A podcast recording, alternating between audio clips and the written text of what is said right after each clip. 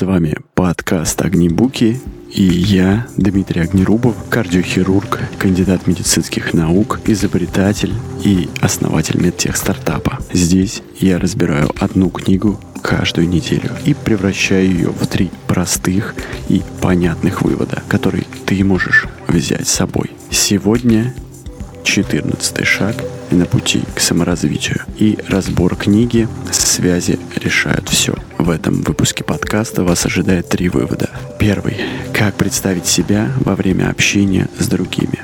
Второй. Как запомнить имя нового человека и показать ему свое уважение. И третий. Задаем вопросы докладчику на конференции правильно.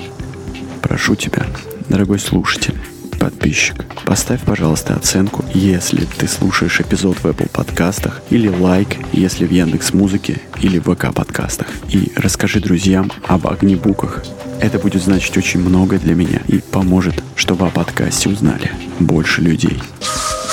И начнем по традиции мы с вопроса, а почему я начал читать эту книгу. Сейчас у меня специфический этап в жизни – я собираюсь э, сильно развивать область маркетинга и продаж. И необходимо общаться с большим числом людей и предлагать себя, услуги, бизнес. А это все делать непросто, потому что меня этому никто не учил. В медицинском-то, конечно, не учили. А на конференциях все, что я познал, да, я взял от старших коллег, но все же всегда интересно и хочется узнать ближе, как это делается у настоящих профессионалов, которые пишут книги. Не брать какое-то короткое, короткое видео из YouTube или читать чьи-то посты, а вот брать первоисточник. И я его взял. И, надо сказать, не прогадал. Пролог. Что такое нетворкинг?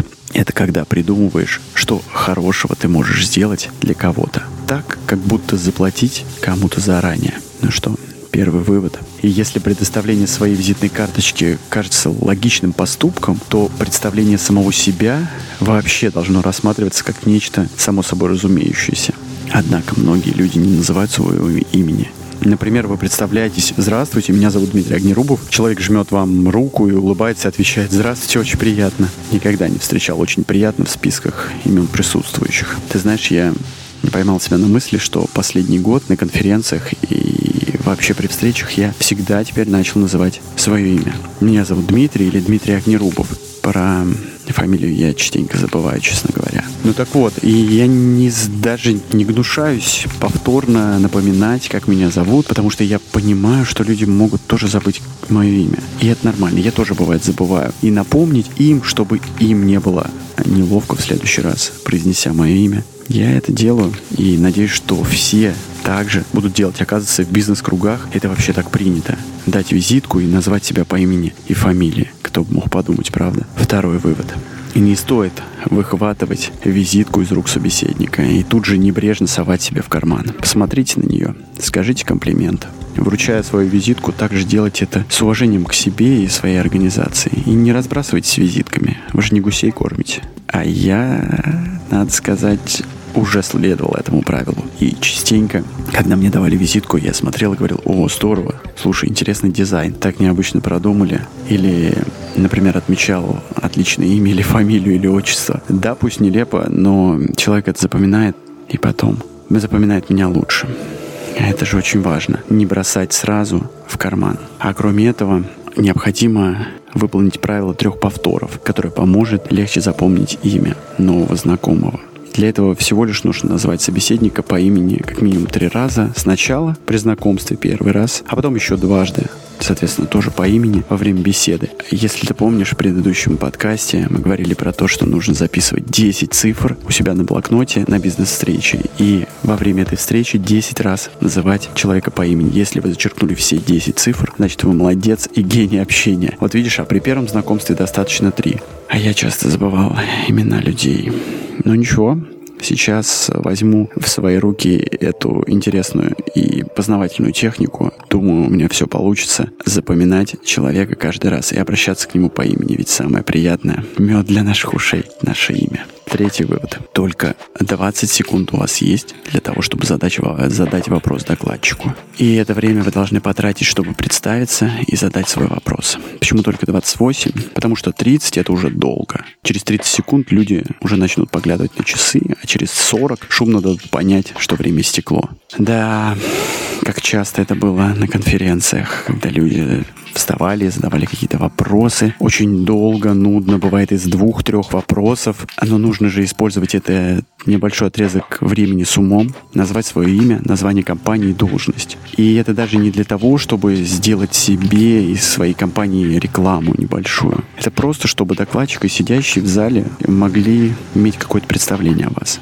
И они лучше смогут понять вопрос. А кроме этого, не мучите докладчика. И это супер, это супер часть супер вывода. Сущей мукой для любого докладчика является ситуация, при которой человек задающий вопрос, благоразумно предупредив, естественно, докладчика, говорит, что хотел бы разбить свой вопрос на три части и обрушивать целую пятиминутную тираду. Господи, у меня такое было на защите диссертации, когда мне спросили, так, у меня есть два вопроса, говорит, первый, второй, потом еще часть второго, и говорит, вот, отметьте, ответьте, пожалуйста, Дмитрий Викторович.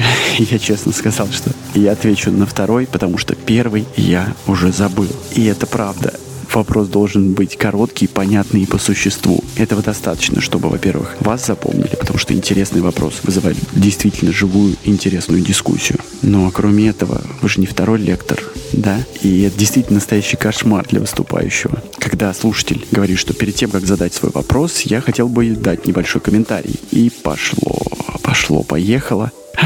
Надо вернуться на землю. Один докладчик уже есть. Все. И если не терпится выступить, надо выступить на другом докладе, со своим, со своей речью, а не занимать время другого. Этим часто пренебрегают. При этом многие врачи а, часто считают своим долгом высказать свое мнение и долго, пространно объяснять его. Не знаю. Раньше я думал, что это все-таки так лидеры мнений и так далее, но сейчас, мне кажется, это некоторое неуважение, да, к докладчику, к председателям конференции, да, совершенно точно. Ты же не один в этом мире, в этом зале. Ну а теперь, э, можно сказать, по традиции уже серия практических коротких и суперэффективных техник. Первое. Если вас игнорируют или грубо отшивают, используйте технику 28 секунд. Постойте с ними это время и потом вежливо уходите. И не забывайте правила «ну ничего страшного, значит так бывает».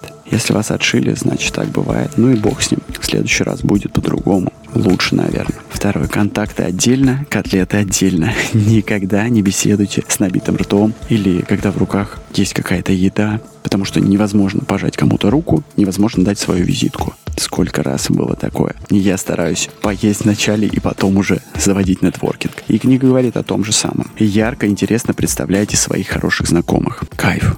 Не правда ли гораздо интересней не просто сказать «это Василий», а лучше сказать «это Василий», и он делает газоанализаторы. Благодаря ему многие люди в реанимации выживают. Не правда ли гораздо лучше, чем просто «это Василий». Следуйте время, деньги. Убедитесь в том, что вы вращаетесь в нужных кругах. Как часто хочется вращаться в кругах более высокого полета. Как говорит книга, всегда понимайте, на каком вы уровне. При этом не стесняйтесь заявлять о себе, независимо а, от уровня своего собеседника, потому что вы тоже люди, и вам есть что рассказать. Эпилог.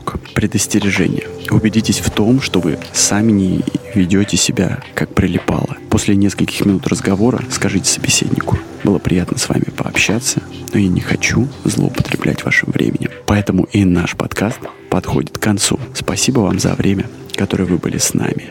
За музыкальный дизайн спасибо Павлу Филоненко. Так, надо идти. Ну все, привет.